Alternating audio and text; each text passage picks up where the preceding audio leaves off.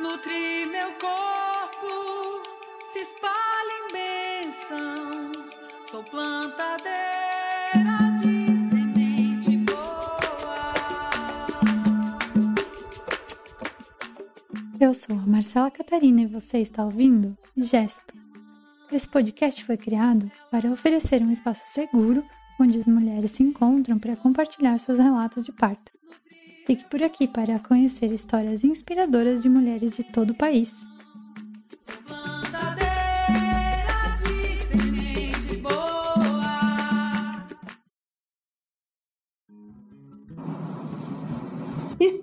começando mais um episódio do Gesto. Hoje eu tenho aqui comigo a Milene Peixer Loio.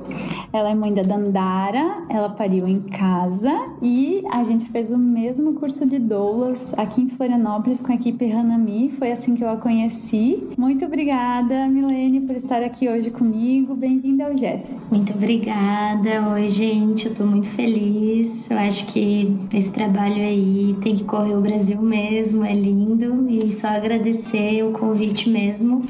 Espero ajudar ou é, esclarecer algumas coisas para quem estiver ouvindo a gente. Muito bem, muito obrigada. Podemos começar você falando um pouquinho sobre você, quem é você, sua família? Sim, eu acabei de atualizar a minha apresentação. Na... Porque a minha filha vai numa cooperativa de famílias, né? Na- A gente constrói a, a creche dela. E lá eu tô falando assim: é, eu sou Milene, mãe é, de uma criança de dois anos e cinco meses, e professora de formação, educadora de coração e doula de projeção. porque eu ainda não tô atuando como doula, mas esse ano eu quero começar, então já tô é, colocando os esforços nisso, né? Então é isso, assim. Tenho 32 anos, esse ano eu faço 33. Hoje eu não tô exercendo a profissão de professora, né? Eu tô mais agora trabalhando com no, com meu companheiro e outras pessoas numa empresa que desenvolve tecnologia digital e nosso nossa vontade é também estar trabalhando com projetos de relevância social. Então, por enquanto, a gente está nessa parte ainda de produção de conteúdo, pensando quem somos, né? E nos jogando no mundo aí, desenvolvendo também experiências junto com as pessoas. Muito bem. Você pode nos contar um pouquinho como foi a sua gravidez? Como você descobriu? É, estava planejando? Como foi a gestação? É, todo esse, esse processo para você? Sim. Não foi fácil, foi descobrir assim que eu tava grávida num momento que a gente não tinha planejado e nem sei, né, se essa essa ideia de planejar uma ela acontece muito assim, porque pelo menos as pessoas que eu conheço, ninguém planejou, né? Nenhuma gravidez. Então todo mundo foi engravidando. E o meu caso também foi assim. A gente tava junto bem pouco tempo. Fazia apenas oito meses, eu acho que a gente tava de fato juntos, assim, assumidamente, né? Foi um um misto de emoções, assim, né? No início veio aquela coisa da negação, então é, não, não, isso não pode estar acontecendo, né? E ele sempre na tranquilidade, na leveza, né? A gente juntos, assim, enfrentando a situação. Com três meses eu fiz a minha primeira ultrassom e ouvi o coraçãozinho. Então, antes disso, assim, a gente foi trabalhando já dentro dos nossos corações e das nossas mentes, né? Essa aceitação. E quando eu vi o coração dela foi muito louco, foi uma experiência muito louca mesmo. Porque bate muito rápido, né? E então a gente, nós dois, assim, a gente ficou muito surpreso com o que estava acontecendo e o médico já falou: vocês querem saber qual é o sexo? E a gente falou: como assim? Já dá pra saber? E ele falou: claro, vocês já podem saber. E a gente, não, beleza. E aí ele falou que era uma menina. E na hora também a gente ficou super emocionado, ele muito mais porque ele na cabeça dele, ele falou: não, vai ser menina. Então ele ficou surpreso positivamente, né? Eu ainda tava entendendo o que tava acontecendo. E aí depois uh, ele, a gente saiu dessa sala do ultrassom e ele falou assim, o nome dela vai ser Dandara. E aí eu aceitei, nem nem teve mais nenhuma discussão sobre nome, porque parece que baixou, assim, o nome dele, né? Uhum. Então, foi isso, assim, o momento da descoberta e aí toda a questão da, da, da preparação, né, de, de, da nossa casa, da nossa vida, de se organizar, é entender o que é gestar, né, também, porque eu acho que isso a gente não fala, né, eu acho que é algo muito, a nossa sociedade olha para a mulher grávida como uma santa, né? É, ou não, né? Ou também a mulher que não é privilegiada é julgada, né? Porque ela teve filho e tal. E no meu caso eu experienciei uma gravidez muito tranquila, muito gostosa, com as pessoas me amando muito, com muito amor à minha volta. Só que ao mesmo tempo é aquela coisa, é um trabalho, né? Estar grávida. A gente não fala sobre isso. Então, cada dia você tá, o seu corpo tá ali se, se modificando, se transformando para gerar essa vida, né? Para gestando essa vida. Então, é um trabalho muito grande. No início eu tive anemia, então sou vegetariana. Aí eu tive que uh, fazer toda a complementação, né? Uh, até a minha anemia ela tava bem alta. Eu não podia parir em casa se continuasse aquele nível de o hematócrito, né? Então de é, hemácias e tal, essas coisas estavam bem baixo. Então eu não poderia parir em casa se não conseguisse fazer ela aumentar, né? Aumentar. Então eu tive tive que fazer todo um trabalho assim de pré-natal. Tomei ferro, fiz toda uma complementação alimentar com nutricionista e tomei a B12 que eu nunca tinha suplementado. Então foi assim, isso me mostrou o quanto era um trabalho mesmo a gravidez, porque eu queria que a minha filha estivesse saudável, só que ela não estaria se eu não estivesse. Então foi todo um processo assim de retomar o meu olhar para mim, o meu cuidado de mim, em primeiro lugar, para entender que esse corpo ali era a nutrição de outra vida, né? Então foi muito louco, assim. Também muito bonito o apoio que eu tive, porque o meu pré-natal foi todo pelo SUS, acho bem importante dizer isso, né? Eu não fiz acompanhamento particular, eu fiz o pré-natal pelo SUS. Eu tive um médico de família do meu bairro que acompanhou a minha gestação, Marcos, maravilhoso, mago do sul da ilha aqui em Florianópolis. Uhum. E ele esteve comigo assim desde o início, junto com as enfermeiras obstetras, a Laura, que também é uma lutadora assim aqui da, do sul da ilha, por esse cuidado à gestante e a mulher puérpera. Então são pessoas assim muito abençoadas, tem assim um carinho enorme por elas. Fora toda a equipe, né, de que do posto de saúde e tal. Então meu meu acompanhamento foi um acompanhamento amoroso pelo SUS, onde eu ia todo mês e depois, né, quando vai se aproximando do parto, a gente vai de semana em semana. Então eu tive com eles desde quatro meses esse acompanhamento. Até depois que ela nasceu, eles foram em casa. Então aí também tive o acompanhamento da equipe de parto que eu escolhi, que foi a equipe Hanami.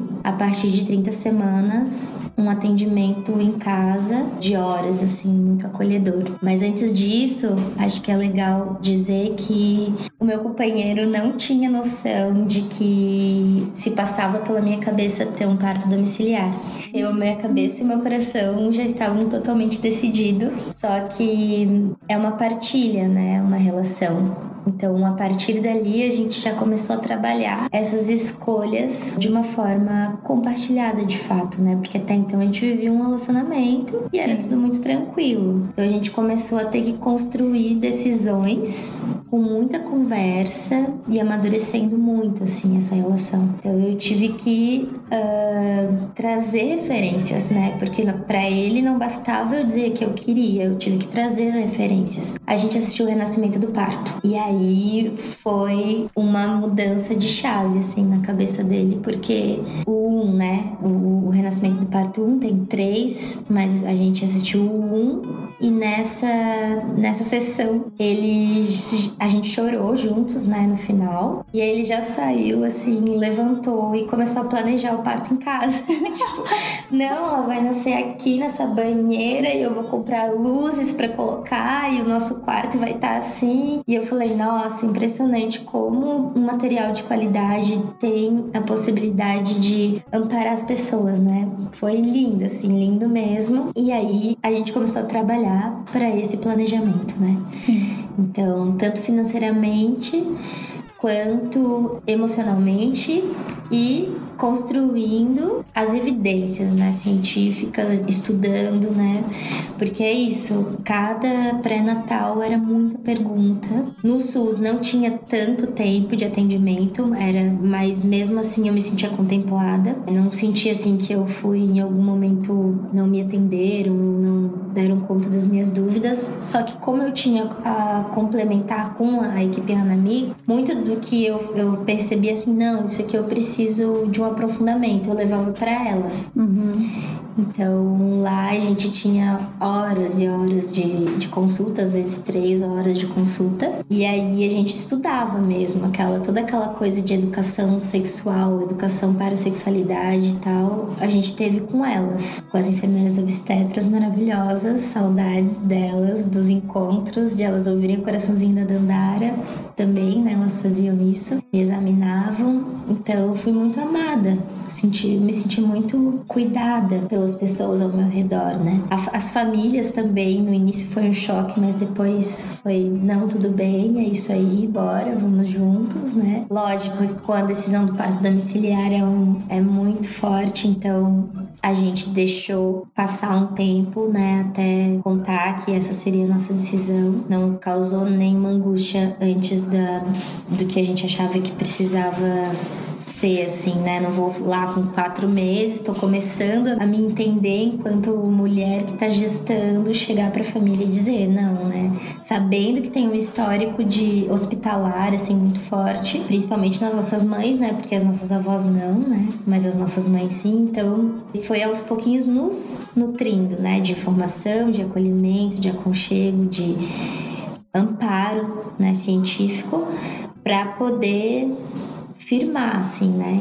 Firmar com, com a família os nossos acordos. Então, assim, a gestação foi. Eu trabalhei muito. Então, eu trabalhava na época em dois. Era, tava dando aula na escola. Uhum. Então eu tava meio período na escola e o outro meio período nesse em projeto também de desenvolvimento, mas pela Universidade Federal de Santa Catarina. Sim. Então, eu tava lá nos dois lugares, pegava três anos por dia, então fui uma, uma mulher que além de fazer todo o trabalho né, da gestação, encarei o meu trabalho profissional porque eu sabia que a minha escolha depois seria parar. Uhum. Então eu tive essa possibilidade porque minha gravidez foi saudável, né? Uhum. De estar nessa correria cotidiana.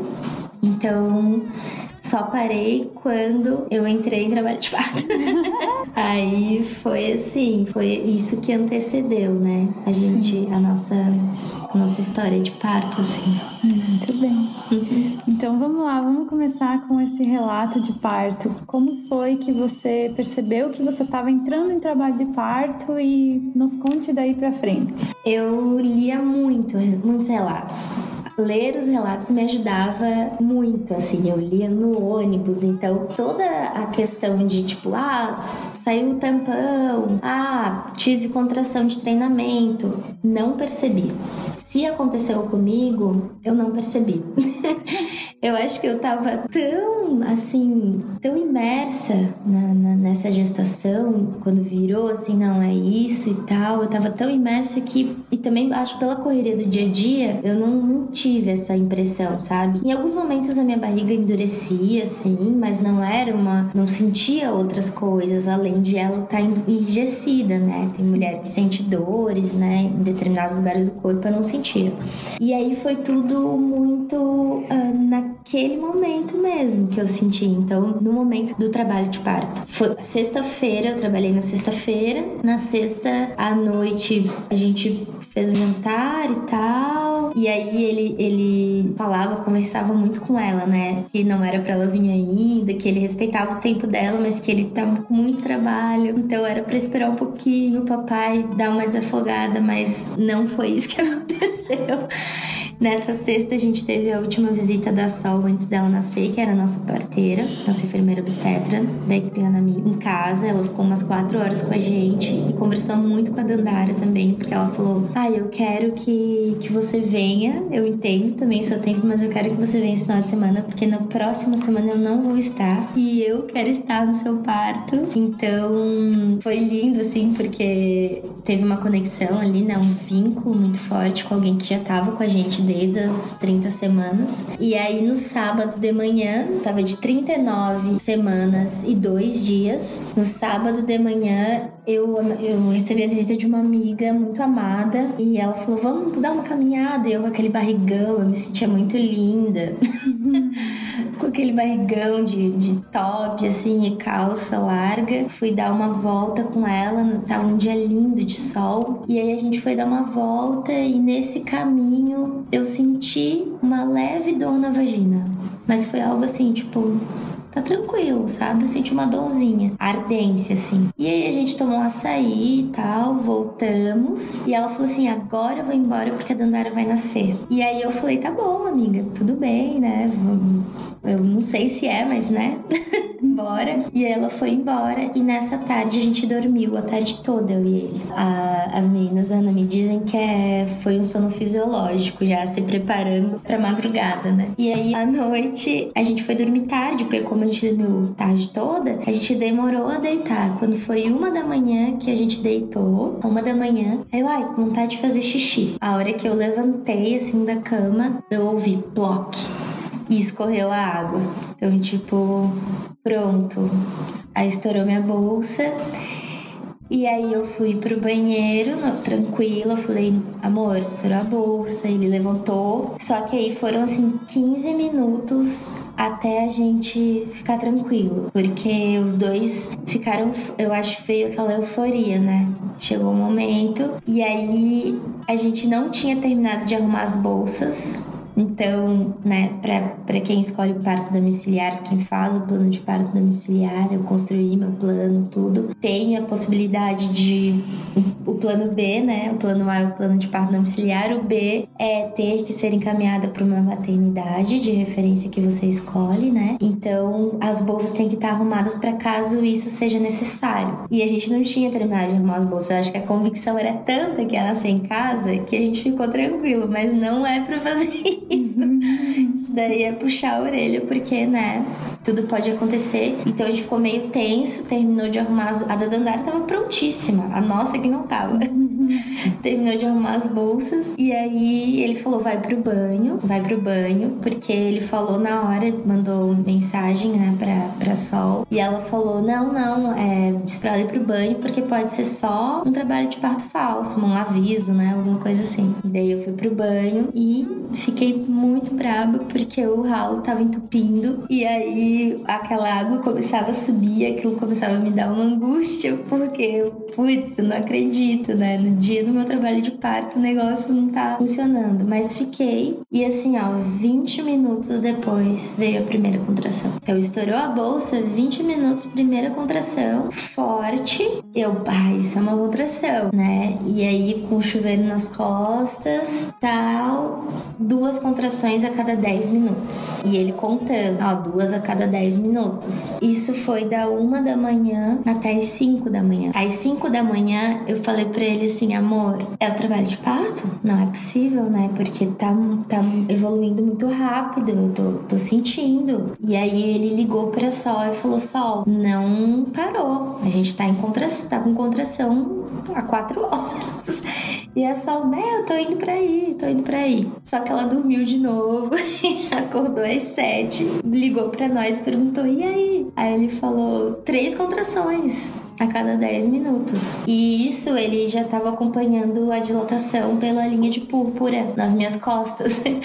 então, quando ela chegou, ele falou: tá com 5 centímetros. E ela falou: deixa eu ver. Daí ela falou: é, realmente, tá com 5 centímetros. Ele tava super ligado, né? Parteiro. Teve, é, tava teu parteiro. teve escola, né? A gente teve uma escola antes, então a gente tava muito preparado, assim, pra pra isso. E ele também, muito racional, né? Muitas vezes. Então eu, eu pude me desligar total, assim, desse lugar de, de racional, porque eu sabia que era importante me desligar desse lugar, me conectar comigo, né? Ouvir meu corpo. Então tinha momentos que eu fechava os olhos e só ficava sentindo mesmo, né? Aquele abraço, aquela contração, aquela dor imensa, né? E aí tinha momentos que eu via, ficava imaginando o rosto dela na minha cabeça. E o cérebro é lindo, né? Porque ele faz isso também, né? Tipo, tu se conecta com as tuas emoções e vai trazendo pra ti, né? Essa vivência, assim, é uma experiência muito bonita de acompanhar quando tu se sente bem, assim, né? Quando não tem intercorrência, quando tu se sente num local seguro. E aí foi evoluindo.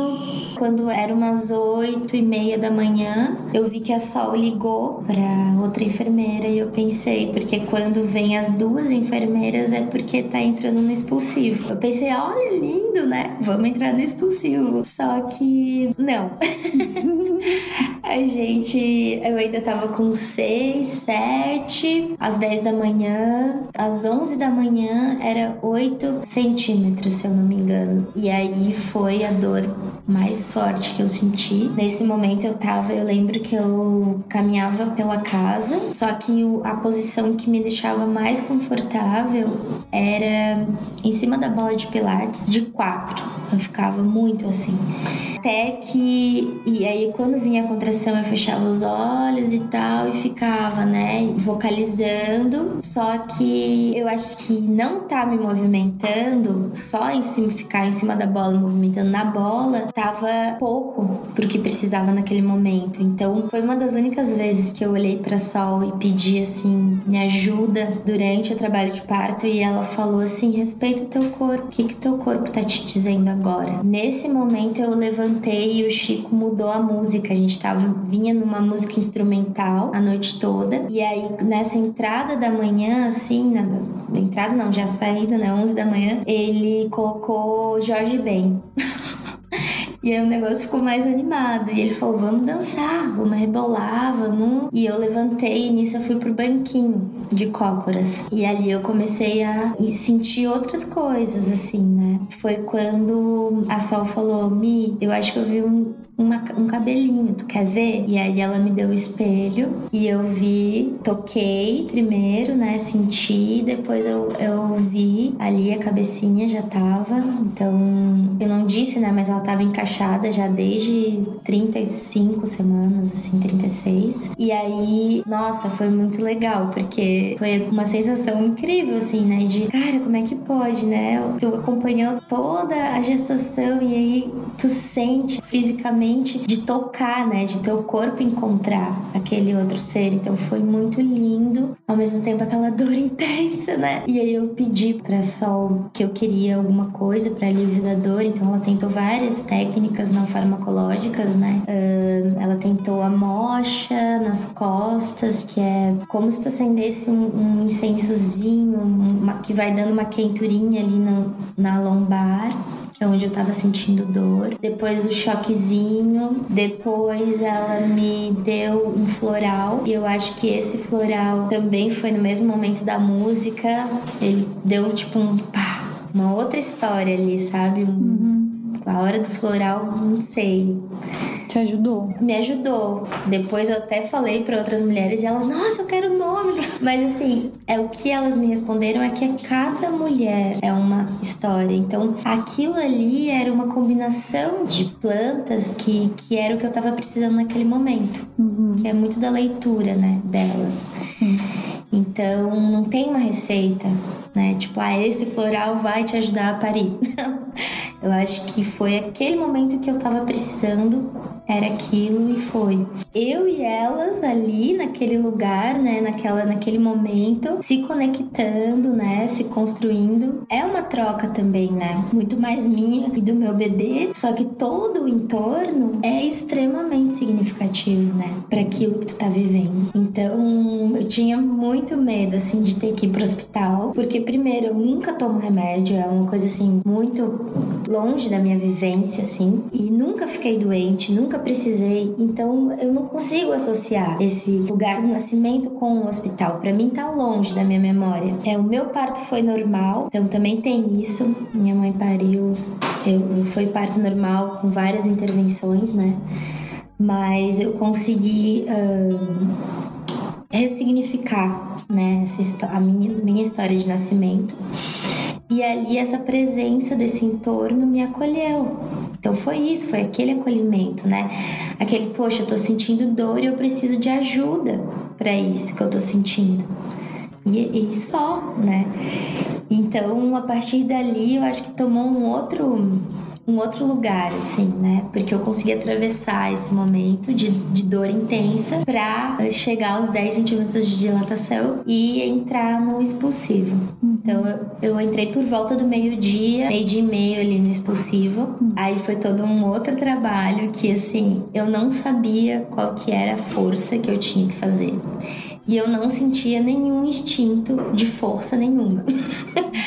então foi muito louco, porque eu tive que construir esse aprendizado, essa, essa experiência eu construí ali. Eu pedi pra Vânia, daí que a Vânia já tava ali, porque entrou no expulsivo, ela veio, e aí ela foi para mim um ser assim de muita alegria, de muita expansão, sabe? De, de eu precisava acessar essa, essa força e ela me ajudou. Tinha momentos que eu deitava e ela falava: tá tudo bem, tem mulheres que preferem ficar na posição tradicional. Então não, não tem. E, e, era o que eu tava sentindo, né? Uhum. Então nesse momento que eu deitava na cama, a gente ia trabalhando esse lugar. Então eu, ela falava: você tá sentindo o quê? Eu falava: ah, eu tô sentindo uma dor muito forte na lombar, mas não tá doendo tanto quanto antes. Dela, aproveita a contração, então vamos ver o que, que essa contração tá trazendo, né? E aí quando vinha contração eu, eu respirava de um jeito, eu é, aprendia com o movimento, né? Eu sim tentava me conectar com a, a região baixo útero, né?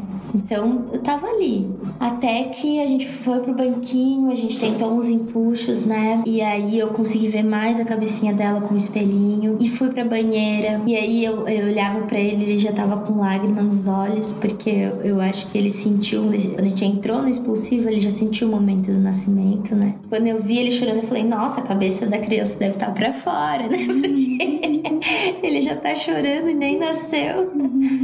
Mas não, né? Era ainda um momento, assim, muito de me conectar comigo e aprender. E aí eu entendi, assim, eu, eu senti uma, uma vontade de fazer força e falei, eu tô com vontade de fazer força. E elas, deixa vir essa vontade. Aquilo foi avançando, eu entendi onde é que era, eu senti onde é que era, mais do que entender, né? Uhum. E aí a Sol falou: Mi, a gente tá há bastante tempo já aqui, né? Isso já era umas duas e pouco, duas e meia, por aí, no expulsivo. Uhum. Eu posso fazer um toque? Ela me pediu. Uhum. Porque ela falou: às vezes é o bracinho do bebê que tá numa posição, às vezes é uma membraninha. Então pode ser que é alguma coisa. Uhum. Eu, não, tranquilo. E aí eu senti o que, que é o toque, né? Que as mulheres recebem, às vezes, uh, com 36 semanas. E é extremamente abusivo tu receber um toque quando tu não tá em trabalho de parto. Porque o braço que entra, né? Então ali eu senti, nossa, isso é um toque. Foi de uma forma, eu confirmei, eu, né, foi consentido. Só que depois, né, que, que,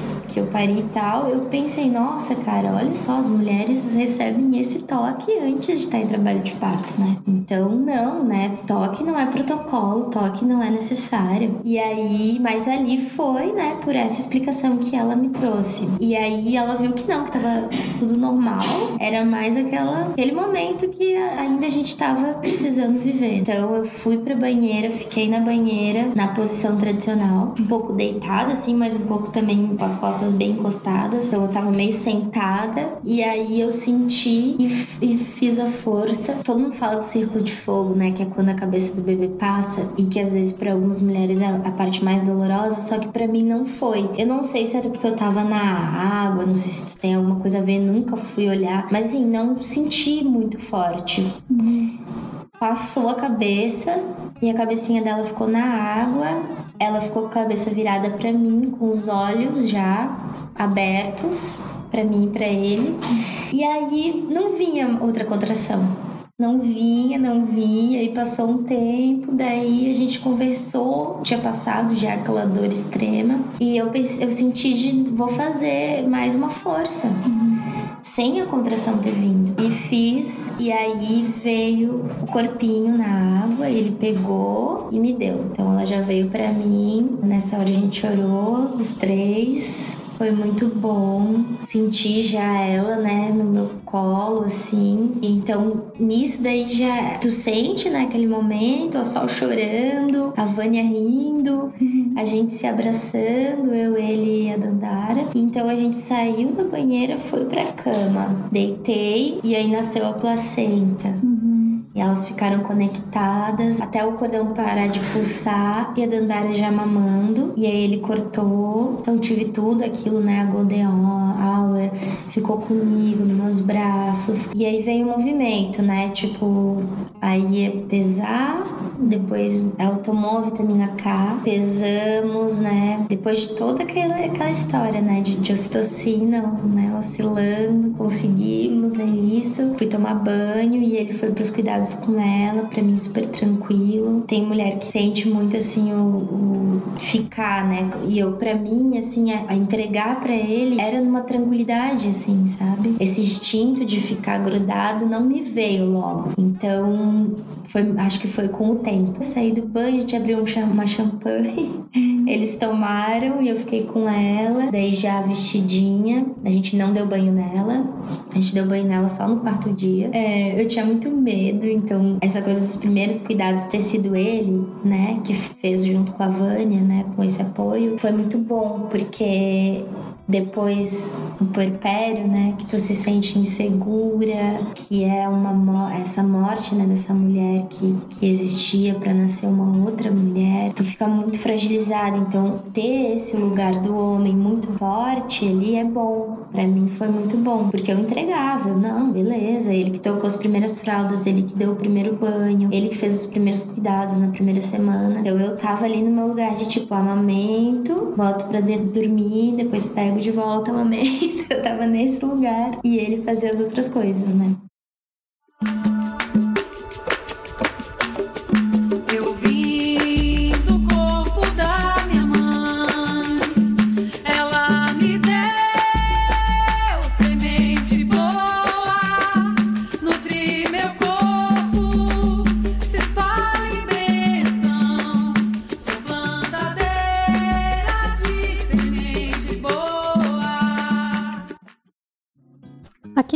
Nós valorizamos muito o fato de que todo ser humano nasceu do corpo de uma mulher. Acreditamos que se pode sim mudar o mundo mudando a forma de nascer. Pensamos que o mundo precisa de muitos mais gestos de amor e respeito com as mulheres na hora do parto. Se você está gostando desse conteúdo e conhece alguém que pode se beneficiar dele, conte a essa pessoa sobre o podcast. E se ela não sabe como encontrar no computador ou no celular, mostre como faz. Se tiver alguma dúvida, sugestão de convidados ou simplesmente quiser nos enviar um gesto de amor pela internet, envie um e-mail para gesto.podcast.gmail.com. É, conta mais então, depois desse relato maravilhoso, como foi a tua recuperação, os primeiros dias e, e, a tua adaptação com a amamentação. Os primeiros dias, um primeiro muito ocitocina, os primeiros dois dias assim muito amor na minha casa, as paredes exalavam amor, né? A minha gata tava assim, ela veio, ela se, ela se aproximou da Dandara, né? Ela te, fez o primeiro contato. Então tudo tava muito instintivo, assim, o, o, esse universo, né, da casa. Os dois primeiros dias, aí o terceiro dia, aquele choro já começou a me incomodar, porque daí já vem a privação de sono, né? Então eu já tava na privação de sono, porque eu já tinha que amamentar de duas em duas horas. A Dandara mamou de duas em duas horas até o quatro meses. Foram, assim, poucas vezes que ela ampliou essas, esse intervalo entre as mamadas. Um dia que ela estava muito cansada, ela dormiu, sei lá, quatro, cinco horas. Mas ela sempre mamou assim, no ritmo de como vieram as contrações, todas ritmadas e certinhas, a mamada dela também. Então ela acordava de duas em duas horas da noite. E isso foi ficando para mim assim muito cansativo. No quinto dia eu tinha feito comida, almoço. A gente optou, eu e ele, por não receber família, então ficou só nós três. A minha mãe veio no primeiro dia, no segundo dia, né? E a, a minha sogra no terceiro, só visitar e foram embora. E aí a gente ficou sozinhos. E no quinto dia ele saiu para trabalhar, já, na, manhã, na, na manhã do quinto dia. E a Mari, que era uma das enfermeiras da Nami, veio na minha visita de puerpério. Chegou por volta de uma hora da tarde. E a hora que ela chegou, eu olhei para ela assim e o meu impulso foi chorar, porque eu já tava tão cansada tão exausta, tão triste. é um trabalho tão difícil esses primeiros dias assim de tantas novidades, né? De tanta privação de sono que ela olhou para mim e falou assim: "Tu já tomou tua placenta hoje?" E eu não tinha tomado. e aí ela falou, me deu as cápsulas já, toma duas e duas às cinco da tarde, todo dia tu vai tomar duas de manhã e duas ao final de tarde. Porque é isso, eu acho que essa recuperação do nosso corpo, da nossa mente, né? Eu fiz as cápsulas de placenta, elas ajudaram muito para mim no meu puerpério. Foi realmente foi uma mudança quando eu comecei a tomar. E essa saída dele me machucou, então foi algo também que, que naquele dia me tocou muito. Depois ele voltou e a Mari sentou e a gente conversou bastante. A Mari falou várias coisas assim que eu não tinha condições de saber. Mas é isso, cercar esse lugar de rede de apoio de pessoas que a Milene confie inteiramente né? Então, assim, semana que vem vai vir uma amiga, vai ficar com ela, vai fazer uma comida, vai dar um carinho, sabe? Vai deixar ela dormir, vai ficar com a Dandá. Então é isso, cercar esse, esse lugar, né? Com pessoas que tu confie te dá muito respaldo para tu fazer todas as outras coisas que tu precisa fazer, que é dormir, principalmente, comer, escovar os dentes. Porque depois, assim, no primeiro mês, tu não penteia o cabelo, não escova os dentes e tudo isso ganha uma proporção muito grande, né, na tua vida. E aquele amor que tu vai construindo. É um amor assim de tipo, pô, o primeiro sorriso que o bebê dá, foi, acho que foi com um mês meio que ela deu o primeiro sorriso sorriso. E daí, a partir disso, todas as manhãs ela acordava sorrindo. Então, esse vínculo emocional também que tu vai construindo com o bebê vai te dando força para se levantar, para tipo, sair daquelas profundezas que, que tu se coloca quando tu tá no puerpério, de não saber quem tu é, quem sou eu agora, né? E ao mesmo tempo de ir criando esse, esse vínculo com a criança. Porque também a vida com parceiro muda, né? Então tinha dias que eu queria ficar agarrada nele, mas ele não podia ficar agarrado em mim, porque ele tinha que cuidar dela. Então, e de mim, e da casa, né? Então é muito é, intenso, tudo é muito intenso para uma mulher puérpera. A amamentação foi muito tranquila. Eu tinha dor no mamilo direito, mas nunca sangrou, nunca rachou, nunca fez ferida. Eu não precisei doar. O que eu fazia era quando tinha algum excesso, o amamento numa e pinga na outra, né? Uhum. Eu jogava nas minhas plantas e eu dava pra minha gata. Porque também o vínculo com a minha gatinha mudou, né? Ela começou a tipo, ficar mais afastada de mim e ficar mais perto dele. Então, que ela era minha, né? É isso, né? Ela é minha filha. Minha Muda filha. a configuração familiar. Mudou né? a configuração da casa, de tudo, né? E desse sistema. Então, a Mari me trouxe essa experiência de que tu dá o leite pro gato ajuda nesse primeiro momento, assim, de adaptação. Isso, de tu se sentir bem, né? Tu estar bem para poder amamentar. Tu ter comida, ter alimentação saudável, né, de qualidade, uma comida boa, bem preparada. Depois eu, eu chamei uma pessoa, minha sogra fez algumas vezes, depois eu chamei uma pessoa para fazer comida para mim, uma mulher maravilhosa também que apoia muitas mulheres fazendo isso, então ela ia em casa, cozinhava um dia inteiro, a gente já conversava, porque também é tu ter um, um ouvido para falar, né, e também para te acolher, né, para te sentir. Quando o homem já volta a trabalhar, né, quando o parceiro ou a parceira já volta voltam a trabalhar. Então, isso, né? Eu acho que tu ter esse lugar também de uma pessoa que tá ali para te ajudar e ao mesmo tempo para te servir, assim, te ajudar, te servir no sentido de é, te alimentar, né? Porque é isso, tu tá com uma criança pendurada no peito o dia todo, a noite toda. Então, tu precisa se alimentar bem. Então, eu não tive, assim, problemas com isso, sabe? Eu sempre tive muita ajuda, muito acolhimento e amamentação só tive problema depois, acho que foi nos três meses, eu sentia um pouco de dor e daí tava vermelho, mostrei para, mandei uma foto pra Mari, ela falou pode ser um duto entupido. Massagem, massagem, massagem, folha de repolho congelada. Compra um repolho grande, meu peito é grande, então um repolho grande, congela as folhas separadas, coloca no peito. É impressionante.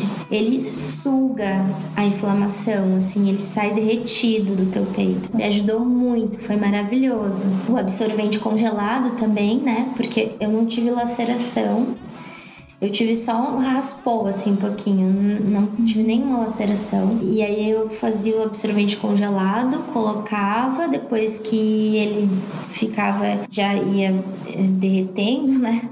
Tirava e botava um de pano. Pra, pra os primeiros 40 dias ali que tu sangra muito, né? Sim. Então foi maravilhoso, porque esse absorvente de pano era inclusive das fraldas de pano da Dandara, eu peguei para mim, não me causava nenhum incômodo. E o absorvente descartável me causava incômodo. Acho que toda a química que tem, o plástico, né? Então, é, o de pano foi, me salvou, era 100% algodão. E aí foi muito bom, assim, é, ter tido. que foi muita intuição minha, assim. Ah, eu vou botar esse absorvente de pano. E aí eu falei, Mari, foi muito melhor. Ela, nossa, que bom que pra ti foi melhor, então usa esse, né? E fiquei usando ele até eu parar de sangrar, que foi mais ou menos 30 dias, 30 e poucos dias, assim. Uhum. Antes disso também teve um coágulo muito grande, assim, tipo do tamanho de um limão, que escorregou entre as minhas pernas. Eu achei até que fosse o gêmeo da. que horror, né? Mas, tipo, sério, eu, é que eu sentia descendo. E aí eu botei a mão. E aí caiu aquele coágulo gigante na minha mão. E o Chico já ficou desesperado. E daí isso foi logo na primeira semana. E a gente já mandou foto para as enfermeiras. Elas já falaram: não, é normal, pode é um descolamento que teve de ainda, né? Quando a placenta saiu, ficou essa, esses coágulos. Então, provavelmente nos próximos dias vai ter um pouquinho mais. Mas não tive hemorragia nada. E aí, voltando pra amamentação, foi no terceiro mês, eu acho, que eu senti que eu fiz essa coisa com as folhas de repolho. E aí sugou, não, não teve mais inflamação nenhuma. Só aquela coisa de se sentir confortável, né? Pra tu aumentar, tu tem que tá, estar tá bem alimentado, tem que estar tá confortável e feliz. É difícil ter tudo isso ao mesmo tempo no puerpério, né? Que é o momento de tu se, se rever e tal, se conhecer de novo. Mas ao mesmo tempo, é uma oportunidade, né? De tu ver também as suas fragilidades. Então eu percebi que, pô, não adiantava eu ficar toda errada lá amamentando. Eu precisava de uma postura que eu me sentisse confortável, eu precisava de ajuda de almofadas, eu não tinha cadeira de amamentação. Então, depois que eu percebi que amamentar deitada para mim era confortável, eu comecei a fazer isso e foi assim, na minha vida foi ótimo. Até hoje eu amamento a Dandara deitada. Quando ela tava com uns dois meses, eu acho que foi a primeira noite, tentei essa e gostei. E aí eu vi que, nossa, pro meu sono, porque eu só tirava o peito, botava na boca dela, ela dormia e eu dormia. E isso até hoje é assim, porque eu amamento ela ainda à noite, né? Ela mesmo pega agora, às vezes eu acordo ela tá com o peito na boca, então aquela coisa bem bem, bem natural, né? Não uhum. tem. Não é uma amamentação que te esgota. Isso eu falo da minha experiência, né? É todas as outras questões que envolvem o nascimento de uma criança que envolve a reorganização de um sistema familiar que te esgota. Então é a carga mental, é a coisa de tu naturalmente, pelo jeito que as mulheres foram, foram socializadas no mundo, nós projetamos as coisas que precisam ser feitas quando tem um bebê ali. E isso é extremamente desigual e injusto, porque faz com que tu fique exausta. Aí a gente começou a conversar muito sobre isso, meu companheiro. Por exemplo, coisas simples, mas que no cotidiano vão desgastando. Porque para tu sair com uma criança de casa, um bebezinho, é o maior rolê. É uma bolsa gigante com coisas, com fralda, com paninho, com coeiro. E, e, assim, eu fazia bolsa. Até o dia que eu falei, não, não vou mais fazer. Quando eu falei, não vou mais fazer, ele começou a fazer. E aí hoje ele já faz, porque já se tornou automático para ele que quando a gente vai sair de casa, Agora não é mais um bebezinho que precisa de tantas coisas, mas é uma criança que ainda precisa de coisas, ainda usa fralda. Então ele já faz. É uma coisa assim que tu vai aprendendo, né? Uhum. Na socialização. Mas que também precisa de muito diálogo, né? A casa naturalmente fica pro homem. Então eu nunca precisei me preocupar com isso. Nunca. A roupa, todas essas coisas, demanda de casa, ele sempre resolveu. Só que a questão do bebê é muito. É uma coisa que parece que tu já vai pensando, já vai vai vendo assim uma escala de, de necessidades cotidianas, funcionais uhum. e emocionais e, e, vai fazendo. E se tu ficar fazendo o tempo todo, tu vai se exaurir, tu vai se desgastar, né? Lógico que eu falo de um lugar privilegiado, de uma mulher branca que tem um companheiro presente, que o cara tá ali disposto a dialogar, que a gente conversa abertamente sobre todas essas questões, sobre machismo e tal. Esse é o meu lugar que eu tô falando. Então a gente fala sobre todas essas coisas, né? Não é a realidade de uma mulher mãe solo, que não tem com quem dividir as suas frustrações, que não tem com quem dividir sua exaustão, né? Eu tô falando desse lugar. Mas eu acho que nós que, que temos essa possibilidade de falar desse lugar, temos que usar disso, falar sobre isso, para que mais homens façam isso e falem com outros homens sobre isso. O amigo dele chegou em casa, a Dandara tinha dois meses, e a gente sentou no sofá e começou a falar sobre todas essas coisas. No entanto, o outro amigo dele, que teve bebê a recém agora tá seis meses, é muito engraçado. Ele, uma amiga nossa que é doula, chegou agora de visita e ela falou: Ai, como é que tá tal pessoa, né? Como é que tá? Como é que ele tá? Ah, ele tá bem. Ai, como é que tá ele como pai? Não sei, a gente não fala sobre isso. Então, assim, a gente tem que quebrar esse tabu. Os homens precisam falar sobre isso sim. Não é só as mulheres que têm que discutir sobre maternidade, não é só as mulheres que têm que falar sobre exaustão, sobre carga mental, sobre a casa. Os homens têm que falar sobre isso com eles, entre eles.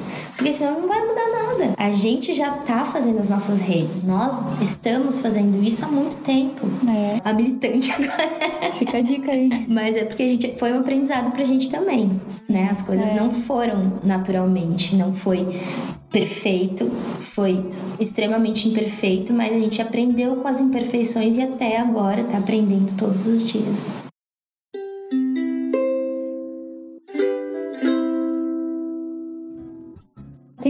Material que você gostaria de recomendar além do documentário que você assistiu?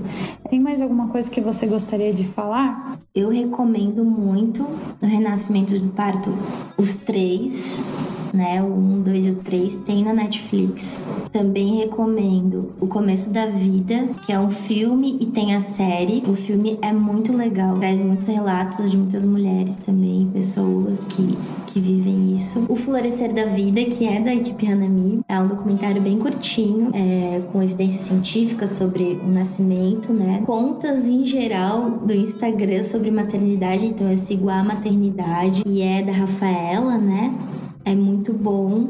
Ela que tem aquele livro 60 Dias de Neblina também, que fala sobre puerpério.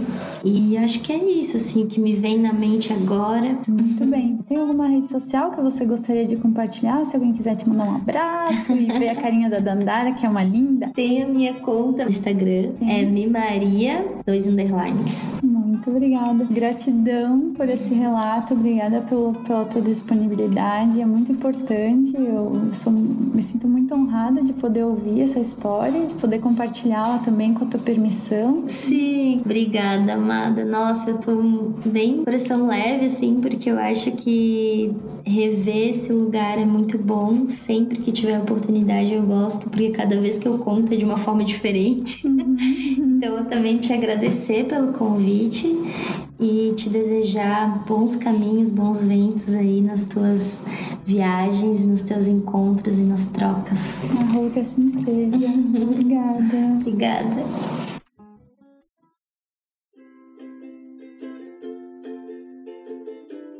Ai, nem acredito que você continuou aqui com a gente até o final. Eu nem tenho palavras para dizer o quão agradecida eu fico. Eu sou a Marcela Catarina e você esteve ouvindo o Gesto. Esse conteúdo é resultado de muita pesquisa e dedicação e o ofereço de forma gratuita. Se você gostou desse episódio, por amor, apoie essa produção independente, faça um pequeno gesto de amor. Deixe seu comentário no iTunes, Spotify ou na plataforma de sua preferência. Siga o podcast clicando no botão assinar e curta nossa página Projeto Gesto no Facebook e no Instagram.